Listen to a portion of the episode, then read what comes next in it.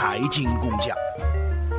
嗨，各位小伙伴，这两天有关一个广州九零后包租婆的事儿啊，是引发关注啊。一开始我听了之后也觉得是羡慕嫉妒恨的啊。开始的说法说呢，他坐拥四百栋楼啊，每栋楼有传言说是五十万，那一年下来岂不两亿了啊？后来呢，包租婆后来就出来回应说了，说了根本不是这样啊，他大部分的房子都是做二房东的租赁的啊，只有这个十多栋啊是属于自个儿买下的啊，但也赚了蛮多嘞，对不对啊？当然，今天我们不是带着非常复杂的心态，我们是主要是看看啊，他这个做二房东生意的背后啊有哪些思考，包括这个产业有哪些思考啊？今天跟大家来好好聊一聊。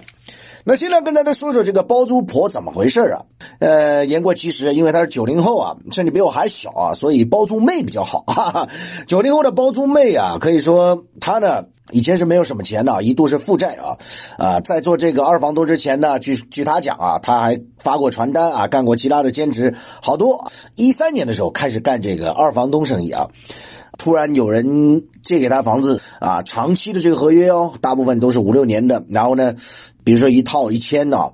你再租给别人装修一下啊，未来这个租金会不断上涨啊。他踏准这个时机的话，随着货币量发行，但是稳赚不赔呀，抓住了这个预期啊，他就等于是收一套赚一套了。这两年当中，这个大家就可以理解，他赚的实际上是未来的预期啊，未来的这个租金啊。所以我们看，所以我们看很多二房东基本就是这个生意啊啊，在早年啊收好这个房子啊，可能收的时候实际上啊一两千啊，但是呢隔个好多年啊四五千了啊，这都同样例子，他只不过是简装修啊，简装修你平。平摊下来成本非常低，你比如说一套房子简装修的话，一两万啊，当然是我说好多年前啊，一两万，那你平摊下来一个月就一千块钱，那隔了一年差不多就能把成本给收回来了，所以后面几年就是躺着赚了。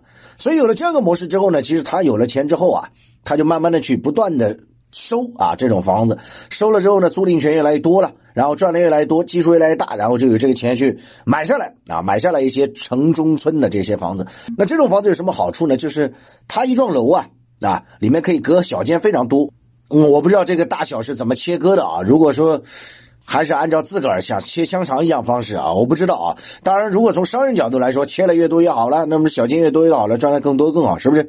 啊，所以你看九零后的啊包租妹啊，她这个。逻辑啊，实际上也给我们很多思考。我们去做财富的投资也好，财商思维也好，赚未来的钱啊，花未来的钱都是非常重要。就很多人其实，我认为啊，有些人其实这个思路可以转变到信用卡上面。很多人对信用卡嗤之以鼻，完全不用。但有时候你想一想，信用卡分期啊，一方面如果说是三年期、五年期的话，那如果说这个信用卡的这样一个费用远低于物价上涨水平的话，那其实你反而用未来的钱。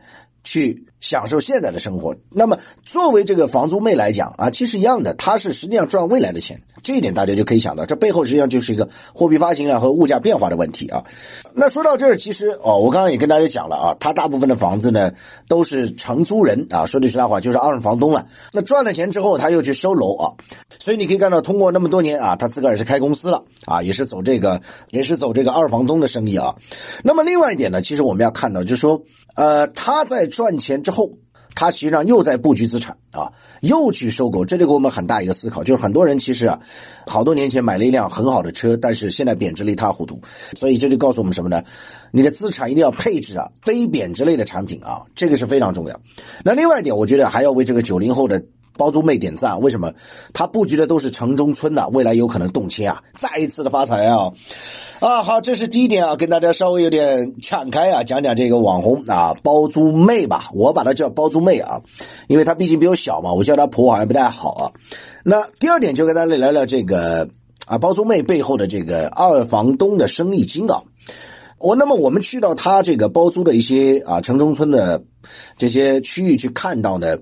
其实大部分公寓啊啊，这个高低不一啦，有的是五层，有的是三层、四层啊，大小户型都有。但总的来讲呢，就是说大部分都是在几十间左右啊。那你说每间的房间差不多均价在一千多块钱啊，一千多块钱。而且在他这个区域当中啊，很多人都是二房东啊，大部分都是收毛坯房，毛坯房之后，然后呢啊这个简装一下，然后就租给下家啊，这个差价就赚得盆满钵满。关键是什么？关键就我们刚刚讲的，就是说。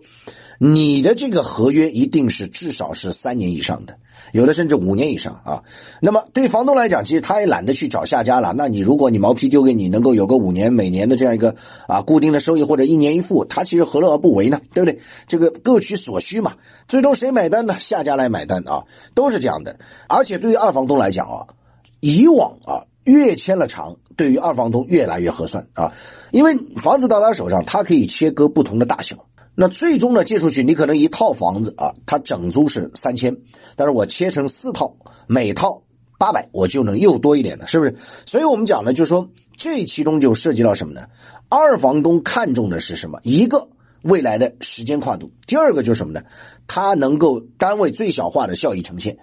那同时我们要看到，在这个二房东啊。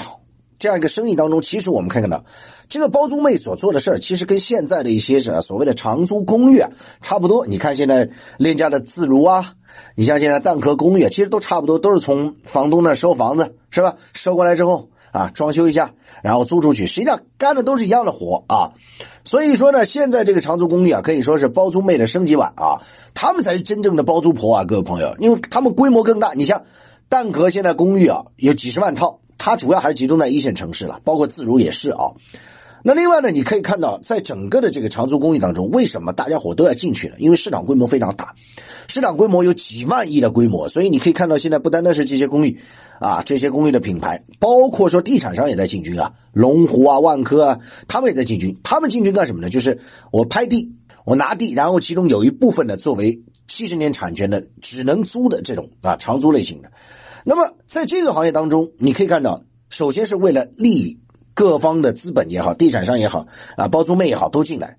但这背后其实也有一些现状值得去思考，能不能赚钱？啊，能不能赚钱？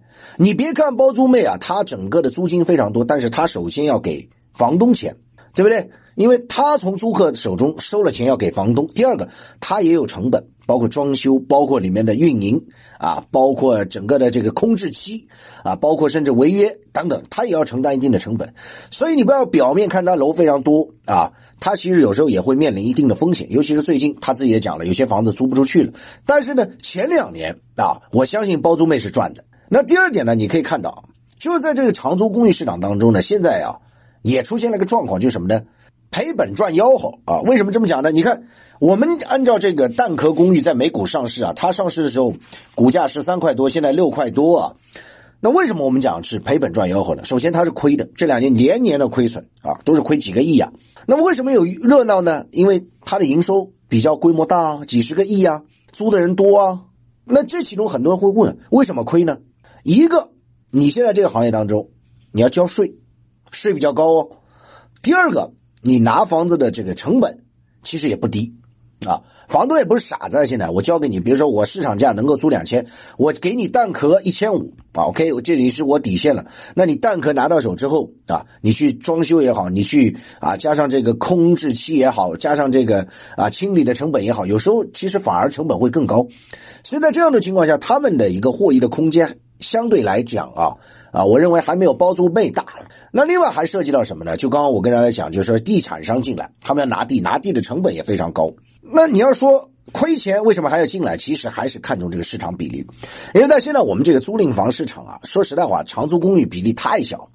啊，但是你对比其他发达国家，这个比例就非常高，因为很多国家都是大部分都是租房，所以在这种情况下，其实资本也是想进来，地产商也是想进来，只是说现在这个成本实在是有些高，而且有一些公寓呢，你可以看到他收的房都是商住房，那你商住房也涉及到一些产权的性质，对不对？所以有时候也蛮麻烦的，而且涉及到这个到底是水电煤到底是商业还是民用啊？这其中的成本又夹带在这里面，资金的成本也很高啊啊！包括你收房子的话，你首先要给房东的钱，不可能你今天。收房东房子，明天你就租客找到啊，那要给人家钱怎么办？所以这也就催生了现在我们一直讲的叫 REITs 啊，众筹的一种基金方式啊，然后大家把钱啊凑到一块然后去收房子啊，等等等等啊，享受一定的分红。那么这当然，我觉得这也是一个出路了，因为你要去长线的去发展这个产业啊，肯定是要需要。企业啊，需要民营的资本去推动。那民营的资本是主力啊，它需要什么？它需要降低成本，它需要资金啊，它需要能够有钱赚啊。这个其中呢，你就可以看到各方有各方的诉求。所以 REITs 其实某种程度上，我认为也有一定的市场空间啊。所以今天你听好了这个二房东啊这个市场，你就可以看到呢，现在大部分的这个二房东的这个从业啊机构啊，目前呢还是亏的。为什么？因为现在去布局的价格跟这个包租妹啊七八年前之间之前签合同时期这个价格早已是不是同日而语了。而且包租妹呢，你看也没有涉及到地价的问题啊，税收有没有涉及我也不清楚。而且他这个房子虽然是城中村，但是至少是民用水电煤啊，所以你就这个条件，这个成本就压了很低了，对不对？但是不管怎么样，我们要了解啊，整个的这个长租公寓的这个市场啊，规模还是非常大，未来主要还是解决一个什么呢？利润和成本的问题啊，那最后呢，我要跟大家聊啊，就是其实看待这个包租妹这个事儿啊，我觉得大家要理性啊，有些数字真的没有那么夸张啊，大家千万不要被他身上的几千串钥匙给迷惑啊，心态上要放平啊。人家为什么成功啊？主要是把握好了整个租赁市场啊，租金上涨的一个大周期啊，这跟你在十年前啊闭着眼睛在大城市买房是一个逻辑。好了，不跟大家多说了，我也要去做包租小哥了。收藏订阅财经工匠，您不可或缺的财富音频专栏。